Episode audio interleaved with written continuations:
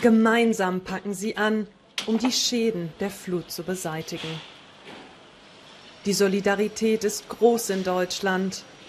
Trotz der Covid-Pandemie kommen freiwillige Helfer aus dem ganzen Land in die überschwemmten Gebiete, wie hier nach Ahrweiler in Rheinland-Pfalz. Abstand halten, Maske tragen, daran ist gar nicht zu denken. Man hat jetzt schon oft gehört, dass Covid einfach durch diese Flut äh, weggespült wurde. Das würde eher alles behindern und die Leute noch mehr frustrieren, wenn sie auch noch bei den Abräumarbeiten auf Abstände und so Sachen achten müssen. Momentan denkt, glaube ich, gar keiner gerade über Covid nach, weil wir müssen erstmal zusehen, dass wir die Leute, die hier ihr Haus verloren haben, viele haben ja gar nichts mehr, gar nichts.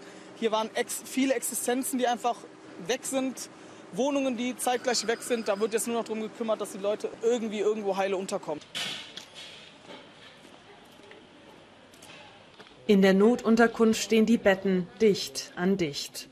Tagsüber leer, aber die Nacht verbringen obdachlose Anwohner und ihre Helfer hier auf engem Raum zusammen. Ein möglicher Covid-Hotspot, aber das Infektionsrisiko beschäftigt die Menschen hier kaum. Man merkt einfach, denen geht es um Leben und Tod, die haben alles verloren. Da ist Corona nicht das Thema für diese Menschen und ähm, wir wollen uns auch nicht zumuten, da zu sehr einzugreifen, weil die Leute sind traumatisiert von dem, was sie erlebt haben und ähm, da können oder steht es uns auch einfach nicht zu, zu sagen, ah, jetzt aber bitte die AHA-Regeln beachten. Erst das Unwetter mit den Sturzfluten und der massiven Zerstörung. Und jetzt wird befürchtet, dass sich Covid hier verstärkt ausbreitet. Um dem vorzubeugen, ist in Ahrweiler eine mobile Test- und Impfstation angekommen. Die Infrastruktur wurde zerstört. Das Impfmobil wird erstmal weiter zur Verfügung stehen. Man muss auf eine sehr ähm, feinfühlige Art und Weise der Bevölkerung hier ein bisschen nahe bringen, dass ihnen zwar alles weggeschwommen ist, aber dummerweise dieses Virus nicht. Knapp die Hälfte der Deutschen ist inzwischen vollständig geimpft. Aber die Delta-Variante ist auf dem Vormarsch.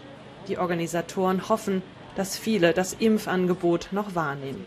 Doch einige Bewohner sind skeptisch.